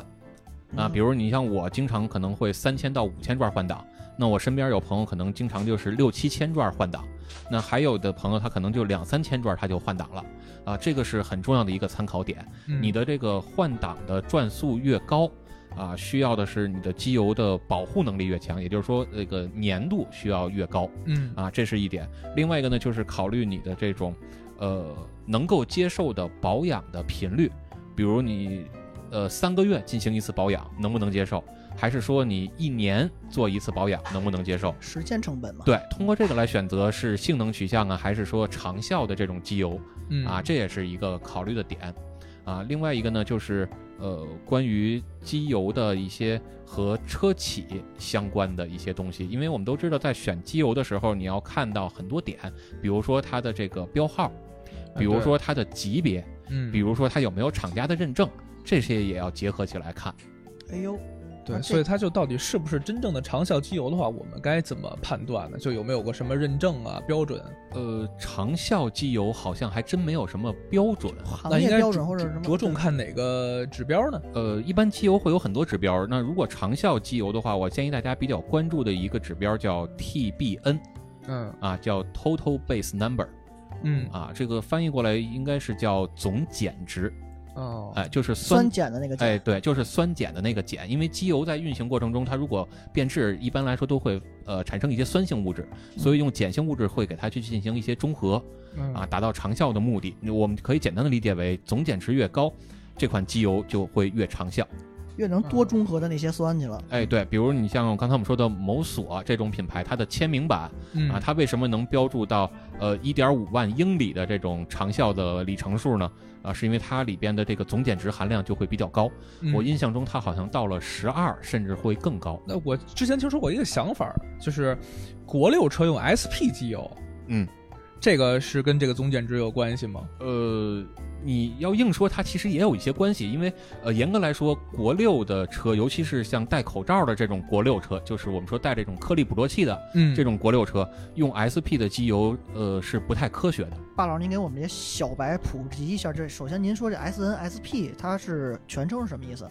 呃，它其实你不能这么说全称，因为嗯 S N 啊、呃这个级别或者叫 S P 这个级别啊，它其实是美国石油协会他们推出的一个给机油去定级别的这么一个标准。啊那 A 呃，这个美国石油协会呢，简称就叫 A P I 啊，这个可能大家很多人都听说过了。嗯嗯啊，API 它其实更多的是关注的是环保，而不是性能。嗯哎呦，啊，所以它里面呢会呃考虑，比如说一些呃重金属啊，像什么锌啊、磷啊等等这些抗耐磨的成分啊，会添加的呃添加量的多少。所以呃越靠后呢，它肯定是越环保。就锌跟磷这些抗磨的成分，它如果越多，其实是不环保的，这是一相反的，对吧？呃，对，肯定是越来越不呃越多是越不环保的。但是对于车的保，呃，对于车的性能来讲是是越好的，就是一个这是一个悖论。呃，是不在是技术不太发达的年代啊，啊、会通过往机油里面多添加这种东西，让车的这种性能会更好，哦就是它的润滑呀、保护啊，性能会更好。嗯嗯啊，呃，但是呢，这个现在技术越来越好了嘛，所以也是在里面会尽量少去添加这些东西，也是为了环保去做像贡献。洗衣粉那感觉似的，呃，对，含磷洗衣粉不好嘛？是吧嗯呃，对。那除了刚才我们说的这个 S N 或者 S P 啊这种东西，呃，还有一些这个机油的行业标准，比如你像 A C E A。这是哪儿的？呃，这是欧洲汽车制造协会他们提供的一个标准。嗯那我们看一些机油的包装上啊，会看到，比如像写了有呃 A 三 B 四啊这这样的标准，甚至会有一些写了 C 呃 C 几，比如说像 C 一、C 三啊 C 五这样的标准。那这种标准就是我们说的叫 ACEA 嗯这欧都什洲么区别？呃，对，ACEA 欧洲汽车制造协会他们提供的这样的标准。那简单来说吧，呃，A 开头的是我们汽油的小车啊使用的这个标准，那 B 开头的呢是柴油发动机参考的标准，嗯，而 C 开头的呢更多的会去考虑环保的标准。而且针对于也可能是小车，也可能是柴油车，都都有是吗？哎，对，哦哦，所以以呢，是说，呃，如果我们要选择一款国六的车适用的机油，尤其是像戴口罩的啊这种嗯国六车的机油，呃，更多的要去看的不是 S N 或者 S P 这个东西，而是看呃 A C E A 他们提供的你是不是 C 级的标准。啊，这个啊参考对，更多的应该是看这个的，比如你像这个呃 C 开头的啊，像 C 三啊或者 C 五啊，他们在里边会特别明确的给你标注出来，符合这个标准，那这款机油里边的灰分成分啊要小于零点八或者小于一点零，而刚才我们说的 SP 级别，它不太在这上面去做精确的标注。嗯啊，不太去做精确的要求。那这个我们又说了另外一个概念了，就是灰分。灰分是什么呢？灰分其实我们可以简单的把它理解为，呃，里边的一些呃，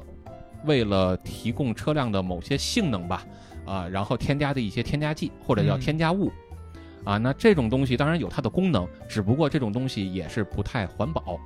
它对我们的颗粒捕捉器不太友好，所以呃，你要选择你一款带呃要为一款带颗粒呃颗粒捕捉器的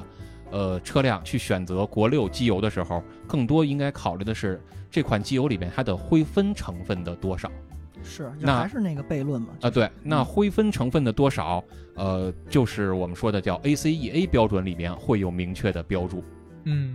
比如像 C 三啊、C 五，它可能里面就说我不能大于零点八，啊，这个才是它的应该参考的标准。那就是总结的来说，就是咱是不是长效，就看这个总减值。哎，没错，啊，如果您是国六 B 的车，咱就有那个颗粒捕捉器，就得嗯看这个 C 三、C 五，就这 C 几的这个标准了，是吧？哎，没错，总减值那 TBA、TBN 是吧？对嗯，总减值是 TBN。嗯啊，就所以这些标准，咱是不是能从官网上查的呀？对，呃，首先我们就是买机油的时候，还是建议大家去呃这个机油品牌的官方网站，甚嗯至说国外的官方网站去查一查这款机油它具体的各项的性能参数，对吧？像刚才我们说的总减值，像刚才我们说的它的灰分含量是小于等于零点几，嗯啊，或者小于等于一点零啊，或者小于等于零点八呀，就是这种，还是要有一个精确的呃数字的概念啊，这样的话才去看这款机油是不是真的适合你，以及适合你的这款发动机。嗯，瓶身上也有标注是吧，巴老师？呃，瓶身上不太会标注它的具体参数，啊瓶身上基本上会标注说，呃，它符合某项标准。哦，啊就咱其实嗯数值不给你列出来那么细，是那意思？呃，，对对对，甚至说有些品牌，你去它的官网上想查这款机油的具体某些参数，可能都查不着。咦，这就有点耍鸡贼的嫌疑，啊是吧？但其实符合标准就也是够的。呃，对对对，咱们只要懂得需要什么标准的机油，然后去相应的查询，然后查找就行。嗯，因为现在那个国六的就卡的挺严的嘛，包括戴口罩这些事儿，是吧？弄得哎，大家确实也挺不容易啊。然后就还有一个误区嗯是，是前段时间有一个事儿，呃，也不能说前段时间，应该是去年，去年那个我们那个宝马群里边儿啊出了一事儿，宝马取消四零的机油了，哎，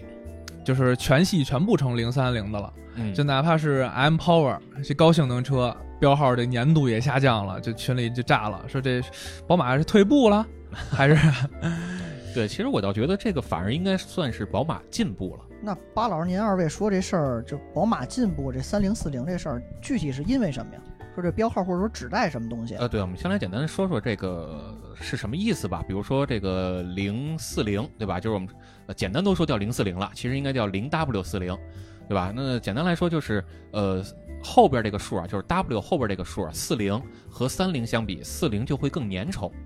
三零就会更稀。那哪个好或者哪个效果用上呢？呃，这个您怎么呃哪个更好，它不是一概而论的，而是看你更想要哪方面的性能。哎，那比如说年终是你你更想要这个呃高速的这个高转速的这种性能啊，对发动机的保护呀，那就需要这个数字更高一些。更粘，对，那嗯如果你想要更省油，你想要更环保啊，那呃那那你可能就选择这个数字更低一些。哎，这永远是说机油你越环保越越对发动机有不好，是这感觉吗？呃，也不能这么说吧，当然我们也是希望科技越来越进步是啊，当能下情况。对能让两者去兼顾吧。嗯啊，但是现在来看的话，基本上是说越省油越环保，那这个性能可能就要有一些取舍啊。所以我就就为什么说这个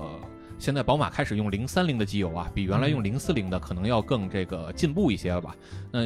我觉得主要还是说，因为它的这个环保的意识啊。以及它的这个精加工的能力啊，可能都有了一些提升啊，嗯导致它才可以向日系的这种去靠拢。因为大家也都知道，日系其实常年一直都在使用呃零三零甚至零二零的机油，哎对？吧？乃至于现在有些呃发动机都可以试用这个叫零十五的机油了。哎嗯，嗯，那这个就可以看到说他们在这一块儿的机加工的能力以及他们的环保的意识啊，也会会也是会更高一些。就相当于是用三菱的机油，然后更环保，还能像四菱一样保护发动机。哎，对，然后而且也可以更省油。嗯，说到德系车，咱就不得不提一件事儿：烧机油。哎，就是这这个点我特别喜欢，哎呦，终于又抨击德系车了，是对 吧？嗯吧？哎其啊实不是只有德系车才烧机油啊，日系啊、美系啊都烧机油啊，只不过德系呢，可能在国内的这个使用度会更高一些， 老百姓的接受度会更高一些。 哎呀呀哎，呀，导致它烧机油的现象可能会更多一些。嗯，对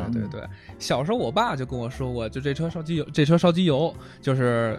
你这机油加的不对，哎，所以它才烧。你换一机油就好了。嗯，这么多年，呃，后来玩车我也解决过几个这个烧机油这个问题，比如说这个缸垫儿啊，得换一下什么这那的。但是这个换机油到底能不能解决烧机油这个问题，其实我还一直不得其解。呃，其实在我来看是说，呃，换机油啊，包括其实我们说的换机油，更多指的应该是就是换机油标号，嗯，对吧？就是提高机油粘度嘛。嗯比如说我原车用的可能是这个零三零的机油，那稍微有点烧机油的话，我把它换成零四零啊，嗯然后可能能改善一些烧机油的现象。更多其实指的是这个，对吧？就是机油的粘度标号给它提高一些。呃，其实在我来看呢，呃，能不能解决呢？我是觉得，首先啊，抛出观点是说不能解决，哎呀，但是有没有作用呢？还是有作用的，或者说叫有意义的。嗯呃，从我来看，更多的应该是说它是有改善的功能，那就是是谣言，但不是完全不对。呃，它不是空穴来风，聊胜于无吧。哎，对，它还是有一定的这个这个依据的，还是有一定的道理的。但是您要分清楚一个情况，就是您这个车首先要看，呃，烧机油的程度有多少。嗯比如你像早年间我哥们儿的一个车，呃，机油大户，对吧？这个六代的 GTI 啊，啊，这个机油它当时已经这个消耗到什么程度了呢？你像咱们一般都是，比如说五千公里啊，做一次保养啊，那它当时呢可能撑不到五千公里，嗯它当时的消耗量是一千公里一升机油，嚯，我以为下班回家就得补一桶呢，呃还行，对，就差不多就是每跑一千公里就得往里边加一个小瓶儿的一一升的机油。太频繁了，已经是。呃，对你都已经撑不到五千公里了嘛，因 为到五千公里这机油就烧光了，哎就呦就完全不剩了。快赶上转子了。 对，混合动力，对吧？嗯机油、汽油一块儿烧。啊、那你如果面对这样的情况，想通过换机油来彻底解决烧机油的现象是不现实的，还是得找到烧机油的本源问题是什么？比如说您的这个活呃活塞环的这个间隙，对吧？比如说里边是不是有很多的积碳啊，导致各种各样的烧机油的现象吧？还是还是要找到它的导致烧机油的原因是什么？对，而且你看现在很多的这个汽车厂家，它在买车的时候啊，给你这个说明书上，呃，都会明确了标注机油消耗量是多少。也就是说，当你的机油消耗量超过了这个呃标注的数字的时候，啊，才我们才可以说它叫烧机油。就是开始烧了啊！哎，对，呃，但是这里边其实也特别有意思的一点是说，呃，好像有某些厂家他们把这个数标的是比较宽泛的。这往大了标呗啊！对，比如说五千公里烧一呃五千公里消耗一升机油，啊，他们觉得这个是正常范围。合理啊，对，他们觉得是合 理我的啊，天哪！呃，对吧？但是他他们就会认为说，当你的机油消耗量超过这个数值的时候，才算烧机油。呃，我还是觉 得，挺缺心眼儿的他们。对对对对，咱也不能这么说吧。嗯哎呀呀啊呀！反正我是觉得，呃并不是所有的车都有这么大的机油消耗 量。这车多大个儿的是啊！呃，对对对，如果您除了平时愿意去加油站加油，也愿意去呃修理厂加机油啊，那这些这些这个机油正常消耗量比较大的 车，呃，您也可以考虑。这引号加 的，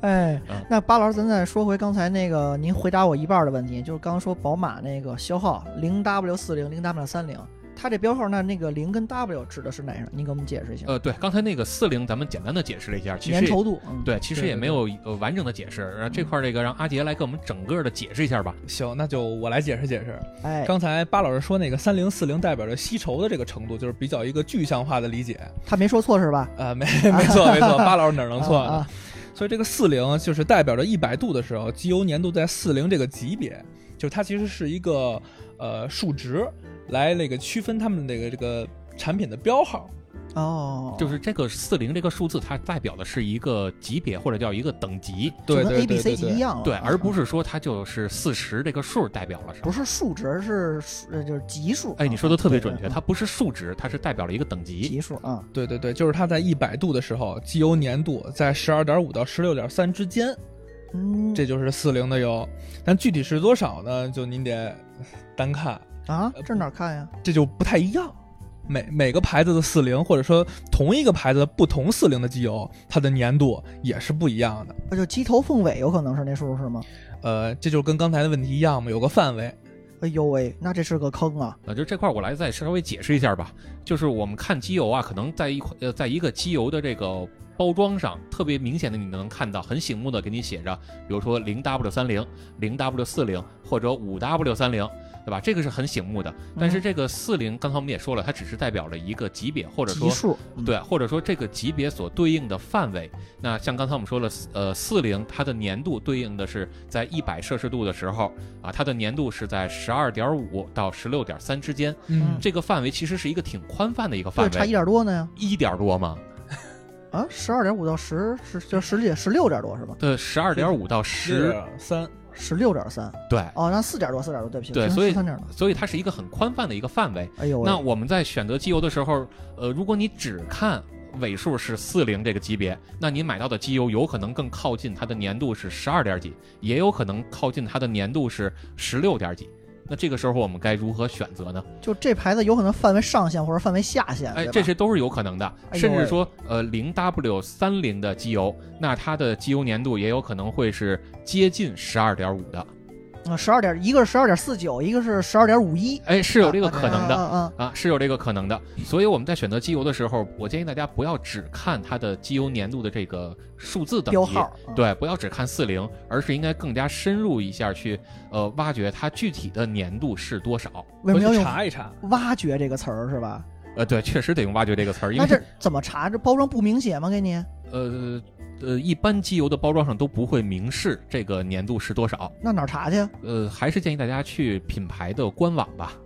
啊，哦去品牌的官网，你能查到说某一款机油它具体的这个粘度，包括它其他的数值，像刚才我们说了 TBN 总减值啊，包括它的灰分啊啊，都去查一查，以及我们呃后边如果有机会再多说一说其他的一些参数，都可以去官网上去查一查啊，这个哦会更精确一些。就它那个四零到底是十二点五一还是十六点二五，可能都不一样，它差特别多。呃，对，差只的有可能是比较多的，只有官网上才写，包装一般不给你写。反正我至今没看到哪个包装上写了。哎呀，就是坑我们这些不会去官网看的人嘛， 这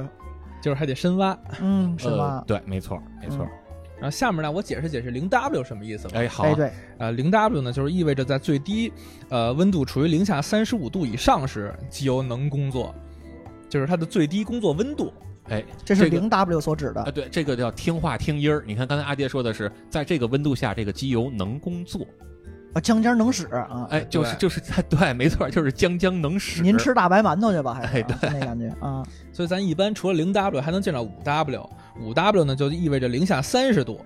这个是这个机油的最低工作温度。那它这个数就是零减三十五，是那意思吗？呃，用三十五减去 W 之前那数字，哎，哎就零减三十五是对的。哎，你看我这是数学嘛，这哎，嘿嘿对吧？那所以这五 W 就是零下三十度，将将能用。对，那我是不是能选零 W，尽量选能零 W 呢？哎，对对对。呃啊，而且一般零 W 的，像同样的，比如零 W 三零跟五 W 三零，零 W 三零贵一点，而且像我们车友里边一般都比较推崇加零 W 三零。就能选零就选零，不选五呗。呃，结论，据说性能会好一点。呃，对，其实是这样，就是，呃，我们一般有这么一句话叫“零 W 无弱油嗯，哎”，啊，就是同一个品牌的同一个系列，甚至说同一个子型号里边，它生产了零 W 和五 W 的，后边数字一样啊，啊，啊，那在这样的情况下，刚才阿杰也说了，零 W 开头的会卖的略贵一些，就是因为它的性能会更好。那这个性能指的是什么性能呢？呃，W 其实代表的就是 winter，就是冬天的那个单词嗯，啊。那它 W 前面的那个数字，就我们叫呃低温呃这个性能，就简单这么说吧。嗯，它会更多的去提供一个什么样的参数去让我们参考呢？是呃在低温环境下这款机油的工作能力。哦，当然，在低温环境下，机油的工作能力或者它的性能有很多的参数。那这个数它只是一个很笼统的概念，呃，它也会对应了一些范围，比如说，呃，它的轻点嗯啊，就是当这款机油在冬季在低温的情况下啊，它还能不能倾倒出来的那个轻点，就是这个这个倾倒的这个倾。嗯嗯，啊，以及包括它的低温泵送粘度啊，然后它的低温呃动力粘度啊，就是它等等等等的啊，这些数字都呃这些参数都是要考虑进去的嗯，啊。那零 W 的机油呢，它你虽然表面上看它是要贵个呃十几块钱或者二十几块钱，百分之多少大概比百分之十？呃百差不多哦百分之十、百分之二十吧，差不多也就是这样、啊。那它在这些性能上给你提供的是更加好的保护，因为我们都听说过这么一句话叫呃。发动机的磨损百分之九十九发生在启动的那一刹那，一瞬间著名广告词，啊哎，著名广告词。其实你说有没有道理呢？确实是有道理的，因为我们的车在放了一宿之后，第二天早上起来你再着车去发动的时候啊，这些机油都回到了油底壳了，对吧？那当这个发动机需要让机油去润滑的时候呢，它它需要。呃，把机油从油底壳抽出来，蹦出来呃，嗯需要把机油抽出来，然后泵送啊，通过泵送的方式溅射到发动机的呃各个部位。那你的这个机油如果在低温环境下，呃越粘稠，它其实泵送的能力是越低的，哎，对吧？所以我们会建议大家，尤其是像北方的车友啊，尽量考虑这个 W 前面的数字是越低越好。那嗯我是个非洲车友怎么办呢？哎，那我凭什么不能选五 W 呀？哎，没错，我身边有很多朋友啊，他们南方的这个这个车友啊，都是去选用这个五 W 开头的。我也会建议大家，如果呃经济条件允许的情况下吧，啊，对吧？比如说每一次保养，就是如果你是用五升机油，你可嗯能多花个一百块钱、对呀，啊。如果这种经济情况您能允许的情况下，还是建议选择使用零 W 开头的，哪怕您是在非呃洲、广州啊，哪怕您 在甚至说非洲，哪怕您在赤道啊，也都建议选用这样的。就是肯定是更好。对，结果因为它泵送的这个速度会更快啊。那这个东西你越早能够泵送啊，对你发动机的保护也是会更强的。寿命更长。对，当然您啊说五 W 够不够用呢？肯定也够用将，尖儿吧，对，只不过就是我们这种爱车人士吧，对吧？哎呀像咱这种痴汉啊，啊，哎这个我宁可多花这么一些钱，也想能够为发动机提供哪怕这个万分之一更好的保哎护。啊呀呀呀呀！那还有什么其他标准啊？零 W 四零三零这之外没有吗？呃，其实还是有很多这个标准的，比如说我们像拿到了一款机油的这个包装啊，呃，你刚才我们也说了，你在上边可以非常清晰的、显著的看到有几 W 几零这样的数字，对吧？嗯是那除此之外呢，你还能看到像刚才我们也说了，有 S N 啊、S P 啊，包括像呃 A 三 B 四、像 C 三 C 五这样的标准。那除此之外呢，有些机油你还能看到有一个叫 G F 五或者 G F 六这样的标准。这是指的哪一块儿的呀？干嘛用的这标准呢？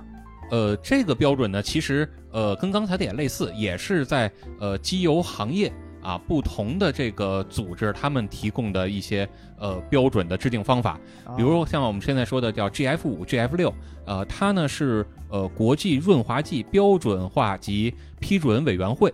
啊这个组织他们提供的一个标准啊，这个组织其实是美国的汽车制造商协会和日本的汽车制造商协会两边共同啊创立的，然后建立了这样的一个标准。那这个标准呢，呃，更多的其实追求的也是在环保啊、燃油经济性啊，在这上面的一些追求。啊哦，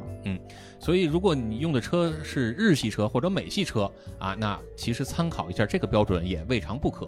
对吧？因为刚才咱们也说了，你像欧洲也有他们的标准，对吧？美国也有，日本现在也有他们的标准嗯啊。那你针对你不同的车、不同的发动机啊，可以有不同的选择取向嗯啊。那除此之外呢，还能看到一些东西，比如像有的机油的包装上啊写了百分之百全合成。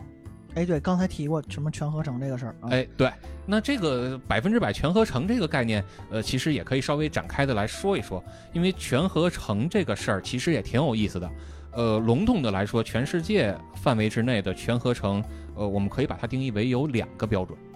为什么有两个呢？哎，这个事儿就引起来当年啊，就是多少年前发生过这么一个机油两个机油品牌之间的诉讼案了。啊，撕逼来着啊，哎对我印象中是美孚和嘉实多啊，那两这个挺大的牌子了哎，呀。两个很大的品牌啊，对吧？然后这两个品牌他们之间呃发生了一起诉讼案，呃，原因是什么呢？是因为在早年间啊，我们的机油啊在进化的过程中，其实也是分了很好多代的，嗯比如说呃第一代机油、第二代机油，甚至说呃像矿物油啊，后来我们有了半合成机油啊，就是然后蓝又壳有啊，就是巴老师经常之前用的蓝壳，哎，对，然后后来又有了全合成。那在全合成这个概念刚被提出来的时候，从传统意义上来讲，有一个最基本的要求是说，呃，全合成机油用到的所有的基础油，因为我们的任何一款机油其实是由两部分组成的嘛，嗯一部分叫基础油，一部分叫添加剂。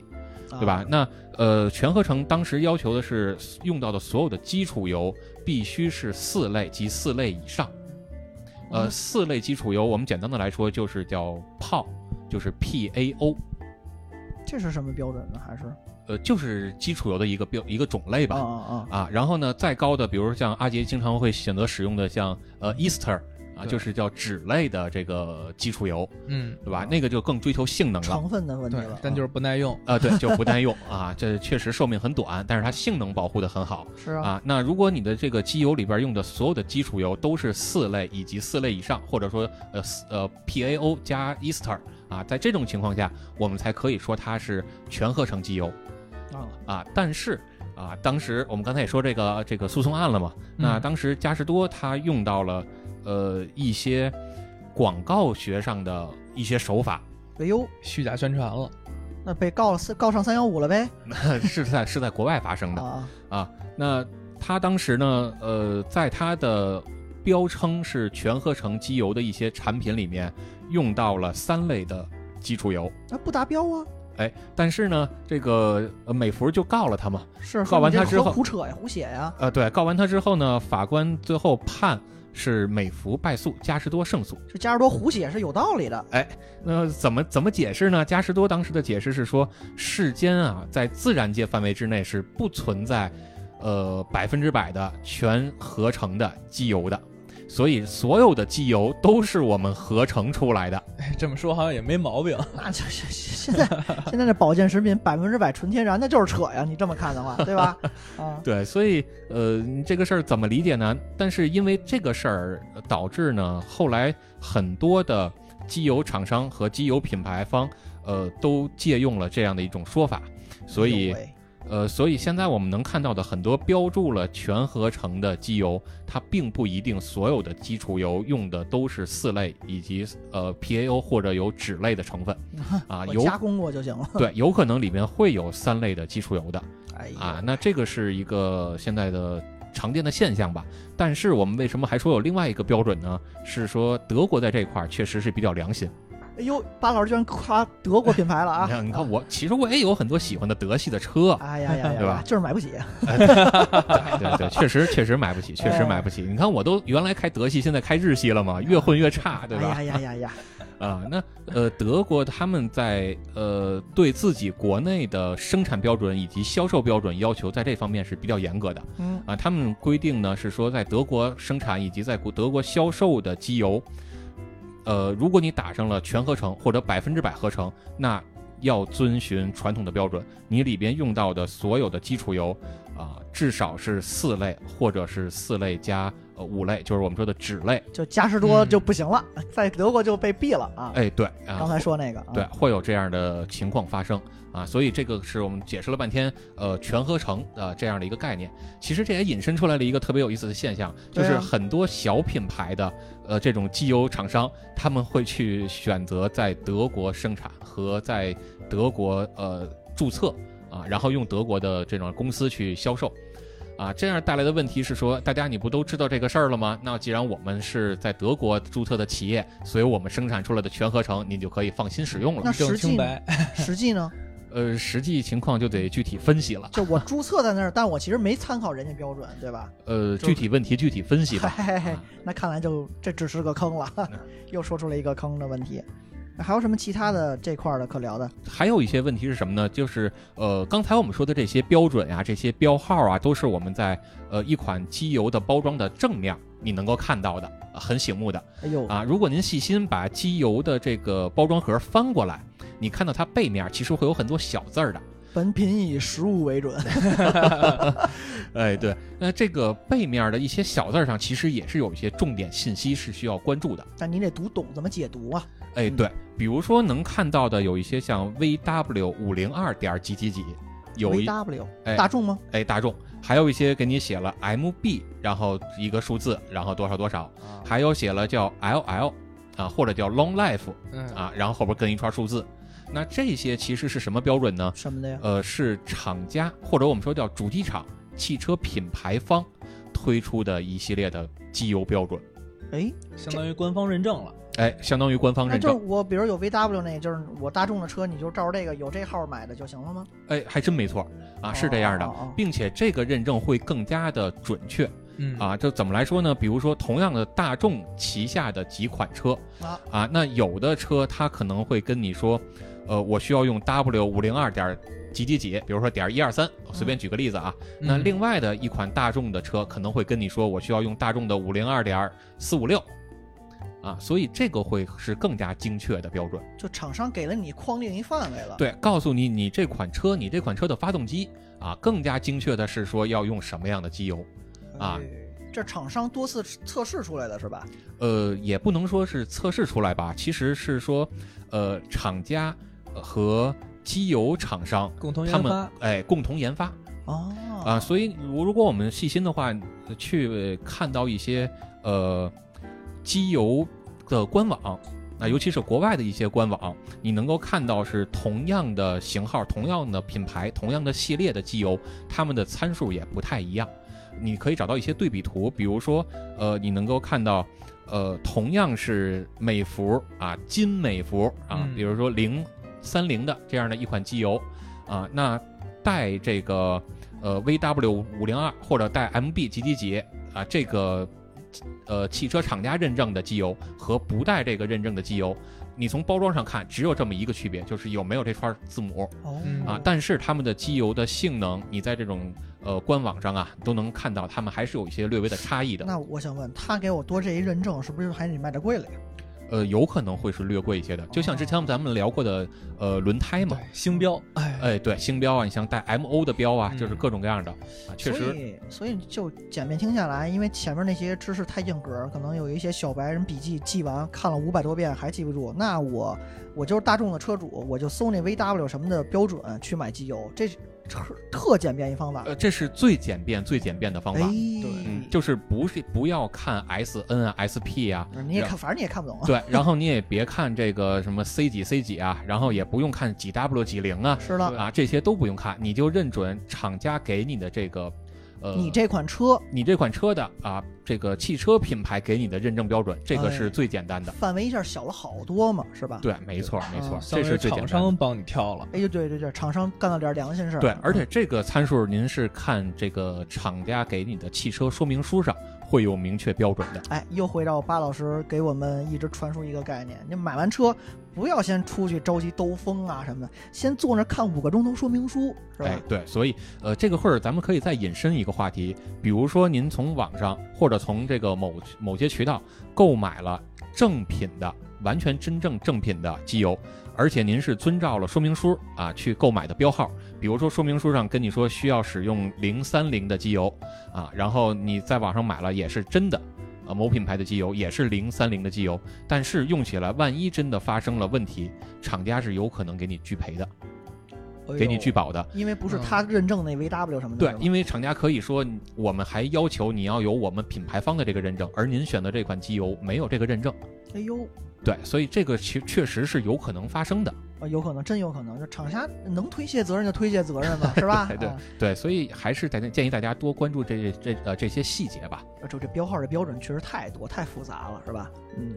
呃，对，没错儿。然后其实关于这个机油，刚才我们说了，其实有一些比较偏硬核的东西了啊，嗯比如像什么轻点呀，然后低温动力粘度啊、低温泵送粘度啊啊，这些是比较呃硬核的东西。当然，呃，咱也一开头就说了，这期还是要相当硬核，呃，相对来说硬核一些。哎那对除了刚才说的那些呢，还有一些也是比较硬核的东西了，比如像哎，有些刚才阿阿杰刚才说的，有些烧机油的车主，嗯那在这一块儿呃，在选机油的时候，也可以有一些重点的关注的标准，呃，比如关关注的参数，比如说机油里边有几个参数，像呃闪点，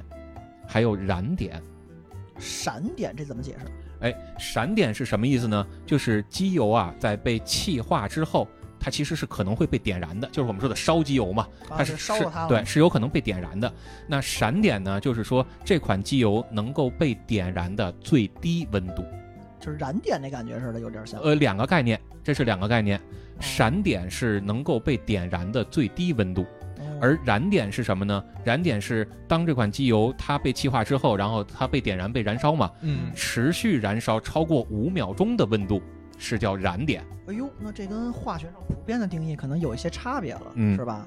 所以这是专业术语了，这就是。哎，对，所以呢，呃，如果您要选择一款呃能够稍微改善烧机油现象的，那这两个参数像闪点和燃点，您可以去稍微关注一下啊，它的这个最低温度是多少？这它应该是越高越不容易被烧机油，是吧？呃，对，越高可以越少的减少机油的这种呃燃烧，或者说它的这种概率了。呃对呃这个机油消耗的消耗量吧。嗯嗯嗯，这也是一个指标。啊哎，，对，那除此之外呢，还有一个就是，比如说阿杰比较关注的这个呃一款机油性能如何啊，特别关注的一个参数了，应该是叫呃 HTHS，就是我们说的叫高温高高减切，切。哎这具体是什么？您给我们说说。呃，就是发动机在那个剧烈工作的情况下，然后它这个就是会产生高温嘛，就它在高温情况下的工作状态，它还能不能保持一个对发动机的保护？哦，这个哎情况下啊，呃，对，没错。一般呢，这个高温高减切就是我们说的 HTHS 啊，呃，标准是在一百五十摄氏度左右。嗯，呃，也不能说左右吧，就是标准是在一百五十摄氏度啊，在这样的情况下，这款机油能够提供的粘粘度是多少？这个值，嗯，哎，对，那粘度越高，保护越好，但是反过来说，粘度越高越费油。越不环保，哎，越哎不环保 哈啊！所以呢，如果您是呃开这款车是比较偏向于激情的驾驶，那这个数值您可以考虑让它呃数值的粘度啊稍微高一些。哎越大越好对了。，那如果您只是日常代步，那这个数考虑的时候就让它呃稍微不用那低么一些。嗯对，呃，然后另外呢，我还想再补充两句，是说，呃，我们买机油的时候啊，大家可能经常会考虑是说我买一个品牌，买它的某一个型号啊就 OK 了，但是可能不太会考虑它的产地或者说它的这个销售的区域。哎呦，嗯哎版本呃，对，是版本。那这个其嗯港实。行是吧？哎，对，这个版本，这个其实也是会有一些区别的。您刚刚不说德国最好了吗？呃，对，它的那个标准要求是最高，但是是啊呢，我们还要考虑说它是不是符合我们日常的这种使用环境哎嗯啊，比如说呃嘉实多啊或者美孚，像这种比较大牌的机油，它其实是会分不同国家的销售区域的版本的。那你在欧洲销售的，包括在日本销售的，包括在国内销售的，就算他们都是正品。啊，都是这个真机油，它们的一些具体的性能参数也会有一些差异。哎，对，他不说，他不是说，比如说为了忽悠你中国大众的大陆的市场，他只是可能你这个应用环境不一样，是吗？呃，没错，没错就。咱咱举极端例子吧，就是你在南极用的跟在南非用的可能不一样，哎，对，因为而且条件是吧？啊，对，而且啊还都挂的是同一个品牌的这个品牌，然后同样的型号明白，明白，明白。啊。比如说你像都像这个，嗯，你就像都是嘉实多的，呃，零四零的哎，啊，那它在美国卖的版本和在日本卖的版本，可能就会一些细微上的性能是呃性能参数是有差异的。是因为美国跟日本说自然条件可能就不一样嘛，对吧？呃，对，嗯包括你的空气啊，包括你的这个汽油的质量啊，对也都可能会不这太一很样好。理解，很好理解。对，啊所以您在选择的时候也并不一定是说只要是真机油就 OK 了，还是哎得考虑各种各样的参数以及版本吧。我觉得还得考虑，就是美国的糖跟日本的糖加起来感觉不一样， 又回到咱最开始了。那我就是您二位啊，分享了这么多经验，咱就贴到就您自己实际结合中啊，因为据就是我们都了解嘛，二位是专业用车、爱车的人士，痴汉。那你们对于车首先使用有两个，现在叫场景。嗯，一个呢嗯是代步，很委屈的，哎呀，又要去跟这帮傻子一块儿开车了 啊啊！人家这帮人都不会，哎呀，这不行那不行的，在街面上开，买菜用，哎代这步用啊，这就是我这种啊，这是一个场 景啊。第二个场景呢就是赛道，专业。哎，这是阿杰这种，哎， 那这两种场景，您二位首先是会，就是比如我今天说了明天要去赛道，我提前换一个机机油吗？呃，从我的认知来说啊，应该是换呃的。去机呃去赛道之前和去赛道之后都可能要换。哎，对，理论上是都得换对啊更好。对，那就是这场景，您分别您二位使用过什么？您给我们分享分享，说说它的优有缺点，就也说说。呃，阿杰先说说这个偏性能取向吧，呃，偏性能取向的话，我比较推荐帕克龙。呃，神油，哎，对，毕竟法拉利用啥咱用啥，对对吧？哎， 夏利也用法拉利用油 对，是咱吧？开开不起，起码这油先 跟上。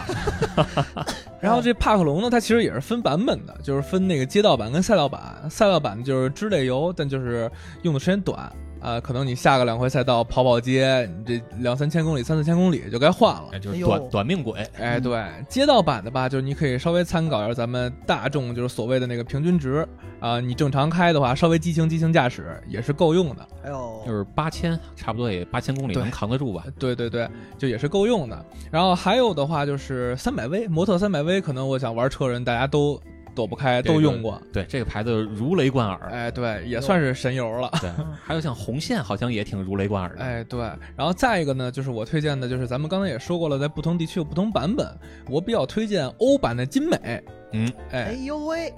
欧版的金美服，我觉得这是如果您比如说买帕克龙啊，或者买三百威这些渠道上，可能它可能没现货，像这种小众牌的，您可以就加金美也是够用的，这是我的个人经验。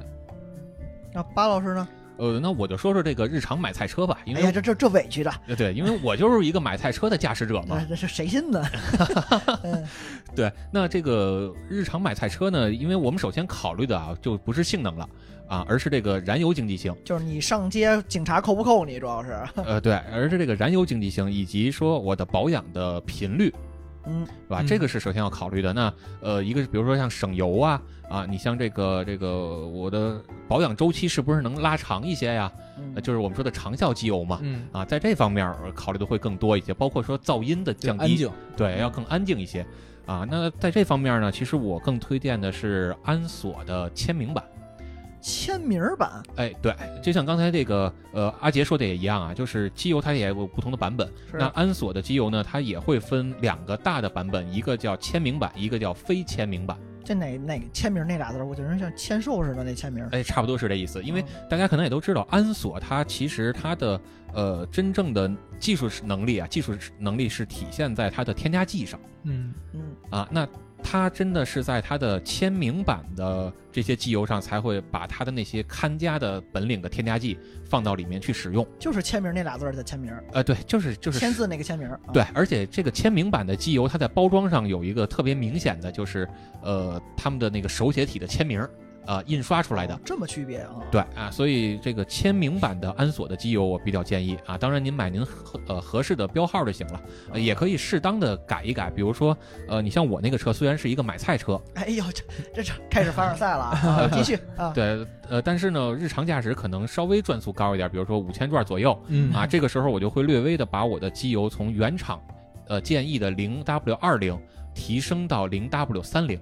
嗯啊呃，所以所以我是觉得，呃，你像安索的这种签名版，它首先它又能达到长效，还能满足呃，因为我标号提高一些嘛，所以还能满足我日常呃十分十分偶尔的啊这种小小的激情一把，哎呀呦，就是百分之九十九以上的概率了啊啊！呃，那那他做不到，那他做不到啊，就是还是比较偶尔吧，啊，它的性能还是能够照顾到的。嗯就这签名跟不签名管，就是用不用自己的真家伙儿、真实力。哎对哎对啊嗯还有什么其他可推荐的型呃品牌或者说型号吗？二位能想到的？呃，我推荐一个小众的牌子吧嗯哎呦， ，Vacos，哪国的？日本牌子的，怎么听着像爪哇牌子？ 那那个 Vacos 的机油确实亲测是好用，我用过零三零跟零四零，适合于赛应该哎道是还是五四五四零，它那应该是五四零，哦适合于赛哦道还是说呃，日常偏向性能。性能，就是赛道上用的是吧？。对对对对对，哦，行。这是一个很小，这些品牌啊，赶紧啊，准备啊，打钱了啊，汇款了 啊，加群儿给我们转账也可以，怎么加群儿 呢？来，巴老师快，呃，对，还是这个加我的个人的微信吧，呃嗯，S T I 数字八，然后是 G U A，对吧？啊一共是七位嗯，S T I 八 G U A。嗯，嗯然后你有其他的一些呃想跟我们讨论的呀，或者想跟我们谝一下的，像我们某 Neo 同志，哎，又上讲台 po 两张照片啊，换辆车呀这一类的。另外，或者说您想听什么方向，没错，对吧？您想让我们跟您聊什么，在节目里的您都可以去说。对就是再不行，您想跟跟我们一块儿来，就我就是这么起义的嘛，对吧？嗯我说巴老师不行，我就必须得上节目跟你一块儿说话，呃这种人也可以，好吧哎？，对对对，没错没错。都欢迎，包括那个就是那个想坐想坐在巴老师的副驾驶，让巴老师带着兜风的女同志，都可以踊跃报名，是吧？那巴老师如果不方便，阿杰跟我也可以哎收也可类，以也可以，委屈一下嘛，我们俩对对对，代劳了。